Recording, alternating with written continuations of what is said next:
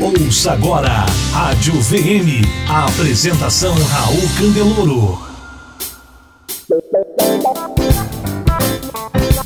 Olá, tudo bem? Prazer estar aqui com você. Meu nome é Raul Candeloro, sou editor da Venda Mais, diretor do Instituto Venda Mais. Estou aqui com o meu parceiro e sócio, Marcelo Caetano, também é sócio da Venda Mais, colunista, autor do livro Chega de Desconto. E hoje nós vamos conversar num programa chamado VM Responde. Hoje, o que, que nós vamos fazer hoje? Nós vamos responder perguntas que os assinantes nos mandam. A gente vai gravar esse vídeo aqui num grande bate-papo, já que é uma coisa que é exclusiva para quem assinante da Venda Mais, vai ser um programa mensal. Se você quiser participar, você também pode mandar perguntas para que o Marcelo ou eu respondamos. E o e-mail é leitor@vendamais.com.br ou você pode ir na página do Facebook da Venda Mais, que é Facebook e depois você vai e procura revista Venda Mais e você posta lá a sua pergunta para o Venda Mais Responde. Marcelo e eu vamos estar sempre aqui com, com as perguntas. O assunto de hoje, porque nos mandaram várias perguntas sobre esse assunto, a gente juntou elas, é gestão de carteira de clientes, que inclusive é uma das especialidades aqui do Marcelo. Marcelo, então vamos começar com uma primeira pergunta e depois uhum. a gente vai batendo papo, claro. você fala, eu falo. Primeira pergunta aqui é, qual é a melhor forma da gente começar a organizar essa gestão de carteira de clientes. Se eu tivesse uma, uma carteira de clientes e dissesse, puxa vida, realmente preciso trabalhar melhor, por onde começar? O primeiro ponto é você observar a maneira com que os clientes se movimentam na sua carteira de clientes. Né? Esse é o primeiro passo para a gente começar a fazer uma gestão eficiente. Então, é, é pegar a carteira e falar assim, me conte os seus clientes ativos. Né? Os seus clientes ativos compram com frequência na sua empresa? Com qual frequência eles compram? E aí você vai fazer a medida dessa frequência. E você vai notar claramente que em um momento ela tem uma queda abrupta. Então, por exemplo, ah, meus clientes ativos compram todo mês e você ou compra a cada dois meses ou compra a cada três meses. Então você vai ver que em um momento grande parte da sua carteira está concentrada ali. Então quando você faz essa análise, você define os seus clientes que são ativos. Então você pega os seus clientes que são ativos e você faz a primeira delimitação na sua carteira. Que você está aqui, no caso, recomendando que seja por frequência, porque tem gente que defende que, que seja por valor, por exemplo. Então, os clientes que gastam mais. Uhum. Como, como que é essa divisão? Olha, a primeira divisão é por frequência. Depois você vai fazer uma. Eu falo que você faz uma divisão horizontal da sua carteira, que é um timeline, a maneira com que os clientes se comportam, que você quer que eles se comportem na carteira. Primeiro você visualiza como eles se comportam e depois você define como você quer que eles se comportem. Então a primeira definição é que você faz uma gestão por tempo de cliente, por manutenção de clientes. Depois isso vai cair para outras subdivisões que são extremamente importantes também. Então a primeira é você definir o que é um cliente ativo na sua carteira. Né? Então tem empresas que chegam assim e falam: ah, Caetano, os clientes ativos meus compram todos os meses. Eu falo: legal, então com um mês passa a ser inativo. Daí faz esse corte na sua carteira. Quantos clientes você tem? Ah, eu tenho mil clientes. Então faz esse corte. Só que ele faz o corte, ele descobre que fica com 900 clientes fora do corte. Então, obviamente, ele errou o movimento do corte. Os outros vão falar que é dois meses e você vai fazer um corte que seja confortável, que você não exclua clientes da atividade é, do dia para noite. Você trabalha com porcentagem, por exemplo, 20% da carteira teria que estar nisso, 30% ou você acha que isso depende do ramo, do negócio, da empresa? Olha, isso depende do ramo. Nesse primeiro movimento é muito mais uma análise do que acontece normalmente. Eu sempre falo o seguinte: se você tem uma queda no segundo mês, deixe três meses para cliente ativo. É, respeite o tempo do seu cliente. Então você vai falar, ah, três meses é o meu cliente ativo. Então a partir desse momento você definiu que você tem não mais mil clientes, vamos pegar esse exemplo dos mil clientes, mas que você tem, na verdade, ativos mesmo 500 clientes. Né? E depois dos 500 clientes ativos, você tem um cliente que ele é inativo. Então, dos três meses até um ano, vamos dizer assim, você tra transforma os clientes em clientes inativos. Então, você já começa a fazer uma leitura da sua carteira. O grande problema dessa definição é o seguinte: algumas empresas consideram clientes ativos num, num, num tempo, um espaço de tempo muito grande. Então ele chega e fala assim, Caetano, ah, mas eu tenho cliente que compra a cada seis meses, então minha atividade vai ser seis meses. Só que você deixa os clientes dentro de uma limitação muito grande e você começa a trabalhar com a perspectiva de perda de clientes. Então, o cliente que é mensal, depois de seis meses que ele não compra de você, ele já foi embora. Então, você não pode esperar o tempo para que ele simplesmente vá. Você tem que trabalhar de uma maneira que você fique mais justo possível. Então, ah, alguns clientes compram a cada seis meses, não tem problema. Eles vão aparecer como inativados e você vai chegar lá e falar: não, esse não é inativado, esse realmente compra a cada seis meses. Ou você vai fazer uma reflexão. Será que eu não posso vender uma quantidade menor para ele, para que ele tenha um relacionamento com a minha empresa mais frequente? Porque às vezes você fala assim, ah, eu vendo para um cliente e depois eu solto. O vendedor normalmente vai passar no cliente quando ele quer comprar. Então você começa a espaçar as visitas ao cliente e isso coloca muito uma vulnerabilidade perante, perante os clientes. Então essa definição de quanto é um cliente ativo é a principal definição na minha concepção. Você tem que trabalhar de uma maneira confortável, mas você não pode ir lá pelo seu cliente mais longo. A gente tem casos na consultoria, que a gente já, já trabalhou juntos, né? É, que você pega, ah, o cliente compra a cada ano e ele é ativo. Porque, ah, não, porque tem cliente de seis meses, tem cliente de um ano. Só que você vai fazer uma análise, a grande maioria dos clientes estão ali nos três meses. Então, é três meses o seu passo de ativo. E aí você tem ativos e inativos. Isso já é uma boa leitura da carteira. Mas um ponto que, que eu considero extremamente importante é você trabalhar o pré-inativo e o inativado. Então, por exemplo, se três meses é seu tempo de clientes inativos, de dois a três meses é um momento chave. Esse cara vai inativar. Então, é, a gente sempre recomenda, na Venda Mais, você recomenda, também recomendo muito nos artigos, que é assim, o cliente vai inativar naquele mês, que ação você vai fazer para que esse cara não inative? Você está ouvindo Rádio VM, um oferecimento. Revista Venda Mais, treinamento, consultoria e soluções para você e sua empresa vender mais e melhor. Quem vai entrar em contato com ele? Que comunicação você vai fazer com esse cliente? Ou seja, que já tenha um processo definido e que não seja toda vez vamos ter que reinventar a roda, né? O que, que nós vamos fazer aqui? Não, já fica definido se definido que, por exemplo, é três meses, usando o exemplo aqui, com dois meses ele ainda não fez a compra, você está recomendando então que já tenha um planejamento de dizer o que vai ser feito. Exatamente. Né? Nem que seja, e isso a gente gosta muito, né? Um terceiro entrar em contato com o cliente. Vem aqui, faz dois meses que você não compra. Teve algum problema com Um outro vendedor, no caso? Ou um alguém de pesquisa. Ou alguém que está lá para atender o cliente e para fazer essa gestão do cliente. Ah, por que você não está comprando? Ah, não, Está acontecendo alguma coisa? Ah, então o vendedor vai te visitar. Ó, ele vai, vai te visitar aí porque está acontecendo algum problema. Ou não, eu estou bravo com esse vendedor, eu quero outro vendedor para me atender. A empresa tem que tomar uma decisão. Ela não pode deixar simplesmente o cliente inativar. Né? E depois que ele inativa, a gente chama, gosta de chamar de inativados, que são aqueles clientes que inativaram agora. Você também pode fazer uma outra ação. Você é muito recente, acabou de ser. Acabou de acabou. Porque quanto mais tempo passa da ativação para inativação, pior fica para você fazer o resgate desse cliente. Então você tem que fazer o resgate imediatamente. Então você veja que você tem o ativo, o pré-inativo e o inativado. Para depois você aceitar que esse cliente virou inativo. Mas veja que você vai passando por uma série de filtros é, e não permite que ele saia. Né? E a gente acredita muito né, que as empresas têm que ter uma consciência da não perda do cliente. Eu não quero perder cliente. Perder cliente para mim é uma exceção. E eu vou trabalhar para perder. Ah, perdi porque ele queria pagar menos do que eu vendo. Não tem problema. Quebrou, não paga, é mal pagamento, né? algum, algum problema aqui. E você acha que é o vendedor ou a vendedora que tem que fazer isso? Ou você acha que tem que ter uma gestão que faça esse, essa análise desses números da carteira e que, por exemplo, alguém esteja olhando e dizendo para o vendedor: ó. Oh, esse, esse aqui vai inativar, ou já inativou, acabou de inativar. O que, que você vai fazer? Qual a recomendação? Nós escrevemos até na Venda Mais uma matéria sobre isso, é, que é gestão ativa de cliente. Né? Então, ah, se o meu vendedor olhar no sistema, ele vai ver que o cliente está dois meses sem comprar. E daí ele vai ligar. Não vai ligar. Ou você emite um. É, são campanhas. Call Center trabalha muito bem com campanha. Eu pego todos os clientes que vão inativar, são 50 daquele, daquele grupo de vendedores, 5 de cada um. Eu mando para ele a listagem e falo: eu quero saber o que está acontecendo com esses Ele é o vendedor. Ele é o vendedor. Okay. Então eu mando para o vendedor e falo, o que está acontecendo com esses clientes? Né? Você fala, ah, fiz o contato com o pesquisador, de qualquer maneira. O que aconteceu com esses seus cinco clientes? Eles vão inativar no próximo mês. Então veja que você tem uma campanha. Você vai ter vendedor que você manda cinco clientes e ele mantém ativo cinco. Você vai ter vendedor que você manda cinco clientes e ele deixa os cinco inativarem. Claramente você tem ali uma relação muito mal estruturada de líder e de, de, liderado. Então você precisa trabalhar isso com bastante eficiência. Então é gestão ativa. Você tira o cliente, bota na mão do vendedor, faz campanha, campanha mesmo, um cara de campanha de call center, para que ele recupere esse cliente. Isso já claramente cria também uma série de indicadores de performance, porque você está dizendo, estou monitorando estes Sim. números e o vendedor passa a ser então é, motivado para que continue melhorando esses números. E você acha que isso deveria influenciar de alguma maneira na remuneração também? Com certeza. Né? É, hoje o vendedor ganha por rentabilidade, ele ganha, às vezes ganha por rentabilidade, a maioria ele ganha por faturamento, em alguns casos ele ganha por rentabilidade, em pouquíssimos casos ele ganha por gestão eficiente da carteira de clientes. Mas cada vez mais está fazendo parte da cultura.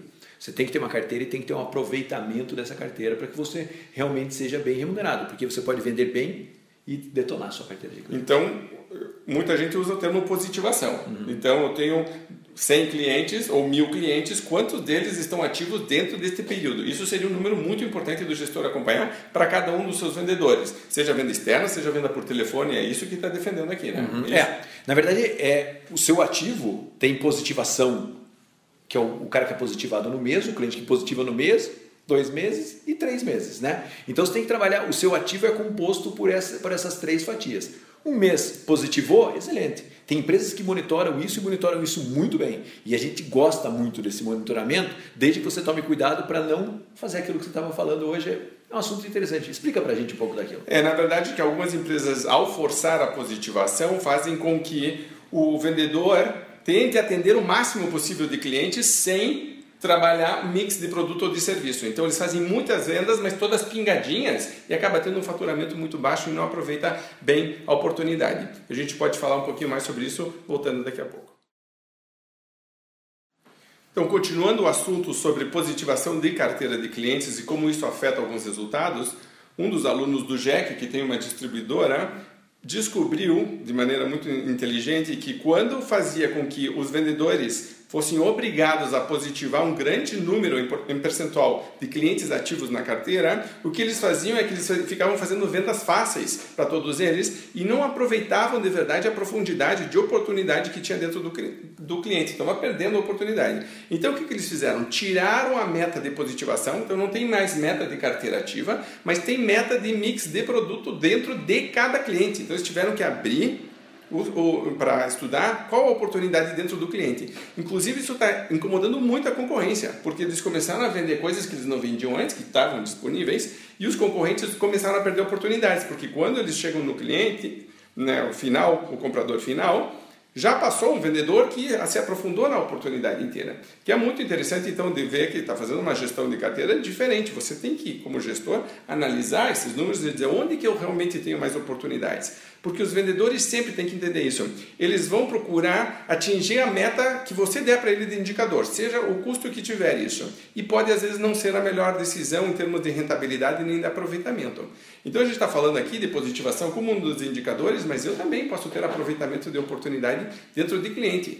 Depende do teu ramo, depende do, do, do, trabalho que você faz, depende do teu ciclo de venda, mas depende principalmente se você tem essa disposição de parar para analisar alguns clientes e dizer esta, esta empresa ou este cliente está gastando X comigo. Por que não está gastando 5X comigo? Poderia gastar? que mais poderia consumir? E aí você começa a trabalhar venda dentro eh, da própria carteira.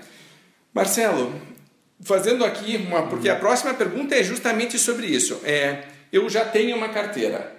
Posso? Posso? Claro, aproveita, aproveita. Estivemos juntos num cliente essa semana é, e esse cliente falou sobre. É, ele consegue vender mix, mas a positivação dele está baixa porque o vendedor centralizou demais a venda em alguns clientes e acabou é, comprometendo o resultado dele na visão de longo prazo. Né? Isso que o Raul falou é extremamente importante. A carteira de clientes ele é uma estrutura viva.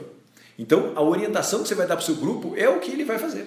Então, a gente gosta muito de trabalhar com campanha. Então, assim, esse ano nós vamos focar em aumentar nossa positivação, mas eu vou manter o meu mix sob controle. Eu vou manter meu mix analisando. Porque se você falar para o cara positive mais, como o Raul falou, ele vai positivar e detonar o seu mix, e vai acabar com o mix, não vai vender e vai ser muito ruim de participação do cliente. Então, trabalhe oscilando um pouco para que sua equipe aprenda a trabalhar com cada um dos indicadores. Não é estático. Ah, eu trabalho esse indicador e é isso que eu vou trabalhar minha vida inteira. Não, você precisa transferir no cultura para sua equipe. Ah, agora, positivação é importante? É, mas eu quero que você comece a trabalhar mix. Mix, mix, leitura sobre mix, treinamento sobre mix, como vender mais mix, para que ele comece efetivamente a, a chegar onde você quer. Então veja que tem que trabalhar com os seus nuances, né? A gente fala ativo, pré-inativo, você tem que achar o seu modelo. Né? Mas é muito importante a visão aberta, não pode fechar a visão. Pô, eu estou batendo positivação, mas a empresa está indo super mal, então o seu problema não é positivação, o seu problema é outro. Então a gente precisa ficar muito atento a isso. Mesma coisa é quando falam de prospecção. Né? Fala assim, ah, isso acontece com uma frequência. Ah, prospecto cliente. Né? Ah, legal, quantos prospectos você tem? Não sei. Né? Então, na verdade, você não está fazendo uma gestão de prospect coisa nenhuma. Aí você faz uma campanha para gerir prospect, para analisar prospect, e cada campanha dessa vai deixando um, um, residual na sua equipe, tanto de cultura de vendas, quanto de análise de potencial de clientes, e você começa a ter mais resultados. É, e eu gosto muito disso também porque permite que a equipe não se acomode, porque senão a, a, o, pessoal tem a, a tendência a repetir modelos que às vezes funcionam muito bem, mas às vezes esgota o modelo, o trabalho já não está dando resultado. E, e, você passa a ter uma remuneração que te amarra em vez de te, de te facilitar. Você não consegue mais treinar a equipe, já não tem mais nada que estimule realmente, porque a pessoa está sempre fazendo a mesma coisa. Quando você treina eles a dizer, agora nós vamos trabalhar positivação, agora nós vamos trabalhar profundidade dentro do né, aproveitamento de cliente, agora nós vamos trabalhar prospecção, agora nós vamos trabalhar negociação, vamos diminuir descontos. Você começa a ter uma equipe muito mais ágil, porque eles sabem que né, vai ter sempre alguma coisa surgindo também. Isso vai te diferenciar também da concorrência, porque a, a tendência da concorrência geralmente é ser mais amadora e, e replicar modelos de gestão. Isso que você falou é muito importante: remuneração. Né? As empresas precisam levar a remuneração de uma maneira mais solta. Eu sei que a legislação brasileira é terrível para isso, que ela prende o empresário, que ela prende o gestor e que as pessoas sempre precisam ganhar mais. Né? Essa é uma coisa que está na legislação. Não, não faça nenhuma mudança que eles ganhem menos, porque você lá na frente vai ter problema. Porém, consolidar e falar é isso daqui que eu vou remunerar meu time é muito perigoso. A maioria das vezes, ou grande parte das vezes, chega no cliente e fala assim: Ó, oh, você está na situação, pessoal, a remuneração está errada. Ele fala: Ah, não quero mexer na remuneração. Então você não vai mexer na maneira da sua equipe trabalhar. Então, quando você for mexer na remuneração, mexa de maneira que você fique flexível. E as pessoas falam assim: Ah, como é que faz isso, Caetano? Metas do ano.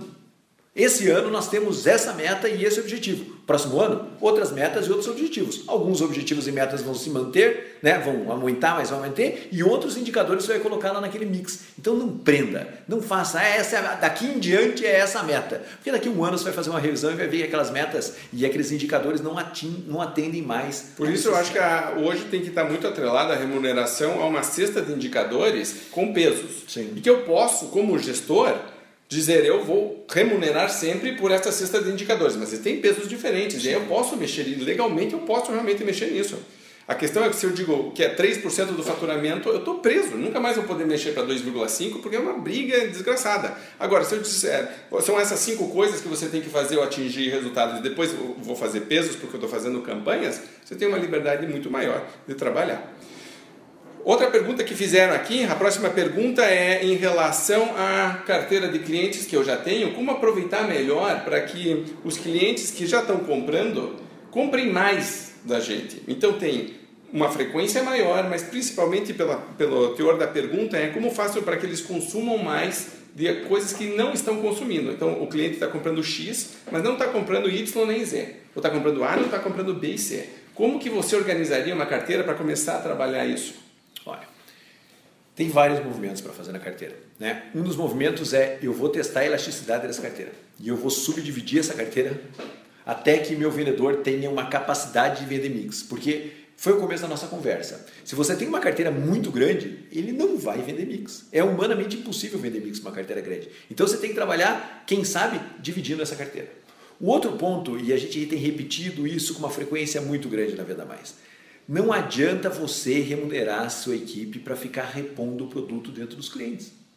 Repor produto é uma parte importante do trabalho dele. É ir lá e fazer a mesma venda. Mas veja, isso não te dá margem, isso não te sustenta. A partir do momento que um vendedor está na frente de um cliente, ele precisa sentar na frente do cliente para vender algo mais. Ou ligando pelo telefone, mesma Ou lógica. Ligando pelo telefone. conversando aqui, mesma coisa. Exatamente, ligando pelo telefone, qualquer contato com o cliente, ele tem que tentar fazer algo mais do que ele faz. Se você remunera ele para ele fazer mais do mesmo, ele vai fazer mais do mesmo. Se você não remunera ele para vender mais mix, ele vai continuar vendendo aquele mesmo mix, quem sabe, para o número maior de clientes. Então, esse direcionamento é extremamente importante. Eu quero vender mix. Né? Ah, lancei uma linha nova. Foco nessa linha nova, campanha nessa linha nova, trabalhe ela de verdade. Senão você lança um produto e esse produto ele simplesmente é, Uma vez, um, um, trabalho que a gente estava fazendo, é fácil de você entender, é a gente pegava e colocava o nome dos clientes de um vendedor, por exemplo, e aqui compra, colocava o produto, pode ser um serviço também, A, B, C, D ou E. E simplesmente marcava X. O cliente 1 está comprando A, tá, marca X. Está comprando B, não tá. C, não tá. D, não tá. O que acontece? Você tem uma planilha onde aqui estão todos os nomes dos clientes, aqui estão produtos e serviços, e você tem um monte de espaço em branco que não está sendo trabalhado. E aí você tem que parar para olhar e dizer o que, que eu vou fazer para esses clientes venderem mais. Primeira coisa, começa com o vendedor estar tá consciente de que dentro da carteira dele isso está acontecendo. E como o, Marcelo está falando muito bem, se ele, o vendedor ou a vendedora tiver tantos clientes que não consegue contatá-los com a frequência necessária ou nem com o tempo necessário, eu não consigo fazer esse trabalho aqui. Então, eu tenho que começar a organizar esta planilha aqui, dizer, olha toda a oportunidade que a gente não está. E aí colocar indicador, não é uma meta para isso, provavelmente. Eu quero que tantos desses clientes comprem mais isso também. Aí você vai trabalhar, às vezes, até com um valor médio de pedido, você vai ver mínimo de venda por linha, dependendo do que uhum. for, e aí você começa a organizar o seu trabalho. A equipe deve participar também sobre isso. Mas tem uma pergunta que provavelmente vai surgir. Como é que eu faço para comunicar para minha equipe que eu vou mexer na carteira? A melhor maneira de fazer isso é chamar outra pessoa que já teve sua carteira mexida. Nós fazemos isso nos workshops, nas palestras, a gente sabe disso. Chama um cara lá, quem perdeu a equipe, quem perdeu o território, quem perdeu clientes. Sempre tem lá meia dúzia que levanta a mão. Você fala, vem aqui e conte a gente a nossa história. A história é sempre boa. Porque o cara tem uma carteira gigante, ele não fica em casa, ele não dorme em casa, isso é importante, né? Tá junto com a família. Ele visita o cliente, o cliente está sempre. Isso para quem viaja. Isso para quem viaja. Okay. Isso para quem viaja. Ele tem poucos contatos com o cliente, seja por telefone, seja por, por e-mail, seja visitando, seja de que maneira for, ele não consegue ter uma frequência de contato, ele sempre chega atrasado no cliente, seja qual for o canal de contato dele, ou seja, ele fica distante do cliente. E ele fala: Eu estou frustrado porque eu não consigo atingir os objetivos, meu cliente reclama do meu atendimento, ou seja, nada está funcionando muito bem na vida dele. Então, quando você tira clientes dele, ele entende que ele tem uma movimentação importante. Então, assim, não vai tirar cliente de todo mundo o tempo todo, certo? Mas pegue casos que, que você consegue mensurar e pessoas que você tem controle e comece a fazer isso. Pergunta rápida antes da gente fazer um break rápido aqui. Você já teve dentro da consultoria alguma experiência onde pegou um ou dois vendedores e disse: vamos fazer uma experiência com esses dois e aí deu certo e aí replicou para o resto da equipe? Teve sim ou não só? Sim. Sim, ok. Então nós vamos fazer uma pausa rápida aqui. Quando a gente voltar, Marcelo vai falar sobre esse case de como você pode mostrar para a equipe que mexer na carteira, diminuindo clientes, na verdade aumenta os resultados do vendedor. Marcelo vai falar sobre isso daqui a pouquinho. Voltando então aqui com o VM Responde falando sobre gestão de carteira de clientes, o Marcelo ficou de contar uma história para nós sobre como experimentar com a tua própria equipe, com a carteira, para começar a fazer algumas experiências, tipo um laboratório, para mostrar para a equipe que mexer na carteira dá resultado. Você pode falar, inclusive, de coisas bem práticas. É. Raul, estamos num momento desafiador no momento em que aproveitamento de oportunidades tem que ser muito grande, né? E a velocidade dessas mudanças também tem que ser muito grande. As empresas não podem ficar, ah, depois eu mudo, depois eu mudo. Então, a gente sempre fala o seguinte, pega os clientes C da carteira do, do, dos seus representantes, às vezes C espalhados ou às vezes C mais regionalizados, e, ah, num canto da carteira dele, de, de qualquer maneira, ah, vou pegar esses clientes aqui com um perfil diferente. Chega nele e fala quais clientes desses de verdade te interessam e quais não te interessam. É impressionante. Você aparece com 20 clientes na frente dele e fala assim: olha, esses 10 me interessam e esses 10 aqui de verdade não me interessam tanto assim. Pronto, você já tem 10 clientes para tirar da carteira dele para montar uma outra carteira. Se você chega em 4 ou 5 vendedores e faz isso, você tem lá 40, 50 clientes que de verdade não interessam para ele e que poderiam ser muito interessantes para a construção de uma carteira nova. Você alivia a carteira dele, consegue exigir mais mix e naquela carteira nova de um novo vendedor, de um novo gestor de contas para aquela carteira, ele começa a ter um aproveitamento muito bom. Então a gente sempre orienta a fazer isso e muitas vezes a empresa chega e fala assim, ah, mas não vai funcionar, ele não vai abrir mão. Então chega lá, apresenta para ele os seus clientes, olha, você tem esses 50 clientes na sua carteira, quais não te interessam? Ah, no primeiro momento alguns vão falar, não, todos me interessam, mas verdade, olha, esse daqui você não está vendendo nada, esse daqui você visita de vez em quando, esse daqui você nunca liga, daqui, esses caras estão bem fora do seu padrão. E rapidamente eles falam, realmente, tem aqui 10 clientes que não me interessam. Às vezes é 20% da carteira dele, que você elimina, permitindo que ele conquiste novos clientes ou que ele venda mais para cada cliente.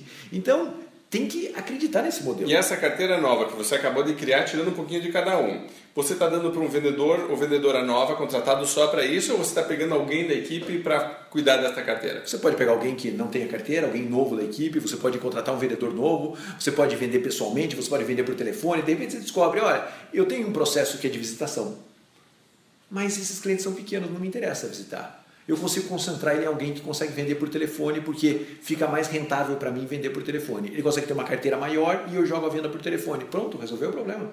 Mas tem que ser rápido, não pode demorar. Às vezes as pessoas falam assim, ah, mas eu vou criar uma animosidade na minha equipe. O problema é quando você começa a ter números que não fecham, resultados que não batem, aí você precisa tomar decisão. Antes que isso comece a acontecer, movimente-se, movimente a carteira, não deixe. Ninguém é dono da sua carteira de clientes. Nós precisamos entender isso. A carteira de clientes precisa, primeiro, os clientes precisam ser bem atendidos.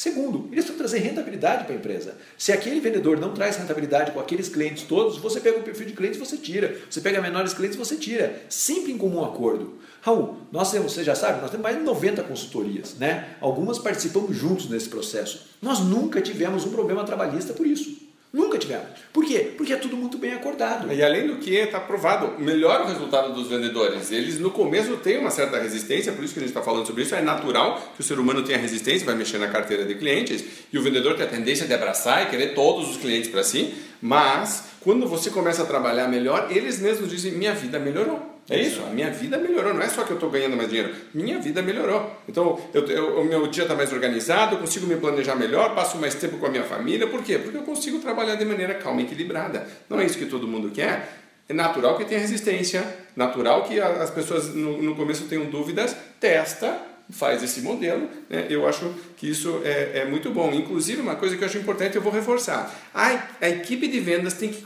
se acostumar de que o gestor possa tomar decisões que mexem, que influenciam com tudo. Não pode ser que o gestor esteja refém de que, meu Deus do céu, eu não posso fazer nada porque minha equipe vai reclamar, vai boicotar, vai falar, não sei o quê. Aí chega uma hora que o gestor tem que ter um pouquinho de pulso. O problema é que eu vejo um pouquinho de insegurança no gestor, porque ele também não tem muita certeza se aquilo dá um resultado ou não. Muitas vezes nos chamam na, na consultoria justamente mais do que para ajudar e direcionar, é para dar segurança numa decisão, porque todo mundo já sabe meio que tem que fazer, mas precisa de alguém de fora vir para falar isso. Né?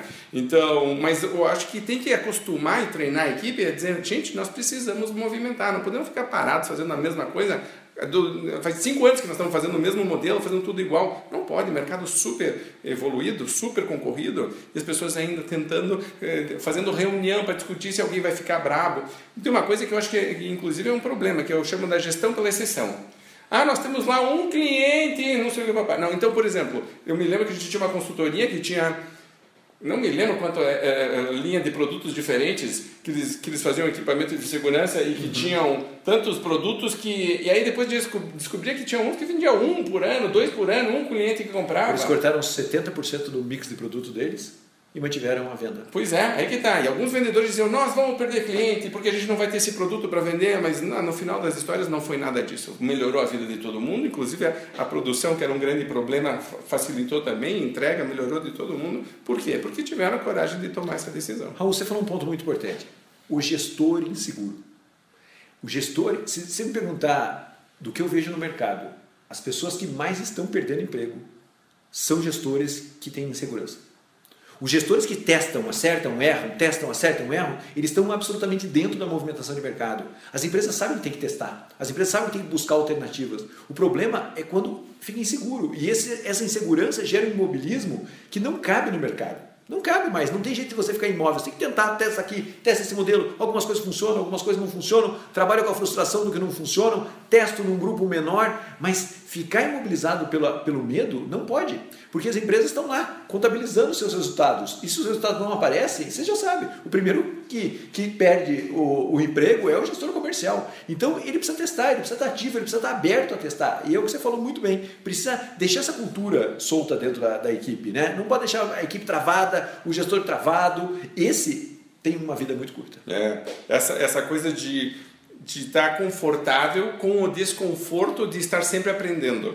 É isso, porque você vai testar, às vezes vai dar certo, às vezes não dá. Eu aprendo alguma coisa, eu tenho que estar confortável com isso. Então, criando células, criando experiências, quando você trabalha por campanha, toda vez que ele lança uma campanha, é um novo aprendizado. Exatamente. Né? Então, mas você vai dando esse ritmo para a equipe de dizer, sempre estamos criando coisas novas, não pode mais se acomodar.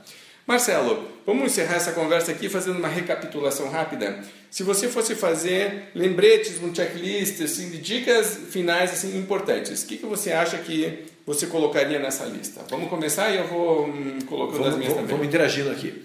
É... Monitorar. O primeiro passo é monitorar.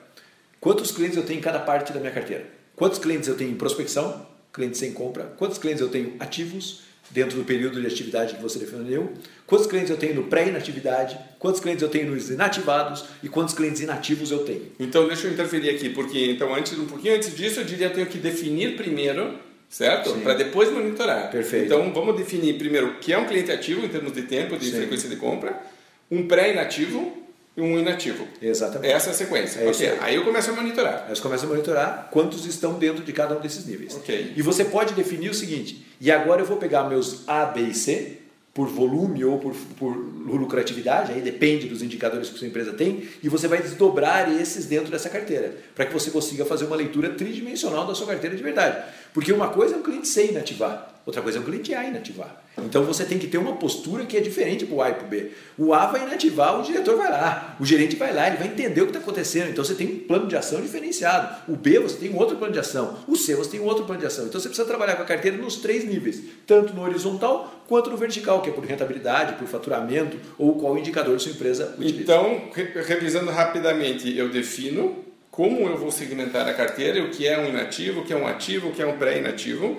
Eu passo a monitorar isso e aí eu crio um plano de ação para lidar com cada uma dessas etapas. Exato. E o plano de ação é geralmente uma, uma frequência e um canal de comunicação. Como é que eu vou lidar com este cliente? Vai ser por e-mail, vai ser por carta, vai ser por telefone, vai ser uma visita pessoal e eu começo a organizar isso. E cria isso uma rotina, um padrão, é isso? Exatamente. Perfeito. E aí você já fez um, dois passos que são extremamente importantes. Três. Três passos. Três passos: definição, monitoramento, plano de ação. É. Gosto muito, e a gente defende isso muito na Venda Mais, o agente externo fazendo análise. Um agente externo controlando esse processo. Não deixe esse processo na mão do vendedor. Se você tem 20 vendedores, você vai ter 20 maneiras diferentes de gerir carteira. Então você tem que ter uma estrutura, uma inteligência que faça essa gestão para o seu vendedor. Pode ser uma inteligência de uma pessoa, mas você tem que ter uma inteligência. Essa inteligência ela vai definir as ações, ela vai mandar lista, ela vai cobrar resultado, ela vai ditar o ritmo da gestão da carteira de clientes. Deixar a gestão por gerentes locais ou a cargo dos vendedores, significa que você não tem um padrão de gestão de carteira de clientes. Então, é centralizar isso numa pessoa, numa central de inteligência, mas isso para nós é fundamental. Senão você não tem padrão de atendimento ao cliente. Ok, então eu defino, eu monitoro, monto um plano de ação, eu tenho uma pessoa ou um departamento fazendo a gestão disso aqui e que provavelmente responde ao gerente ou ao diretor comercial, Exato. certo? E aí, provavelmente vai ter uma, uma avaliação mensal ou trimestral de resultados, quase como se fosse um PDCA. Que a gente está falando da gestão para dizer o que está funcionando, o que, que não está funcionando, o que, que a gente pode melhorar. Exatamente. Se fosse recapitular, seriam basicamente esses os passos? Basicamente isso, e você vai definir, fazendo esse PDCA, rodando esse PDCA, você vai ver, esse cara está perdendo muito cliente. O outro perde menos. O que, que o que perde menos faz para perder menos cliente? E você começa a trabalhar isso e fazer girar de uma maneira eficiente. Então, se você seguir esses passos, vai ter uma gestão muito qualificada na sua carteira de clientes. Dá para torná-la mais complexa? É claro que dá. Dá para colocar outros indicadores? É claro que dá. Mas se você rodar isso, você já está muito à frente do que o mercado faz hoje. Então é importantíssimo fazer isso funcionar com muita disciplina. Gestão depende de disciplina. Perfeito. E você passa a fazer realmente uma gestão por indicadores, mais objetiva e menos subjetiva. Então, só para revisar rapidamente, eu defino como eu, eu vou segmentar a minha eh, carteira de clientes, quais são os critérios que eu uso. Eu passo a monitorar esta carteira baseada nesses critérios eu tenho um plano de ação para lidar com cada um dos segmentos da carteira. Eu tenho uma pessoa, um departamento responsável por controlar toda essa informação e fa fazer com que isso, este plano de ação funcione. E para terminar, eu tenho reuniões periódicas de revisão, de melhoria, para que o, o processo sempre esteja evoluindo. Se você fizer isso, você tem uma gestão de carteira já muito, muito avançada em relação ao que você tem hoje. A gente está aqui encerrando então o Venda Mais Responde. Foi um prazer estar aqui com você. No Venda Mais Responde a gente sempre responde perguntas que os assinantes nos mandam e você também pode participar. Se você quiser, mande sua pergunta para leitor@vendamais.com.br ou poste no Facebook da revista Venda Mais. Coloque ali pergunta para o Raul e para o Marcelo para Venda Mais Responde e aí poste a sua pergunta, tá bom? Grande abraço, boas vendas e até a próxima. Boas vendas. Você ouviu Rádio VM, um oferecimento. Revista Venda Mais. Treinamento, consultoria e soluções para você e sua empresa vender mais e melhor.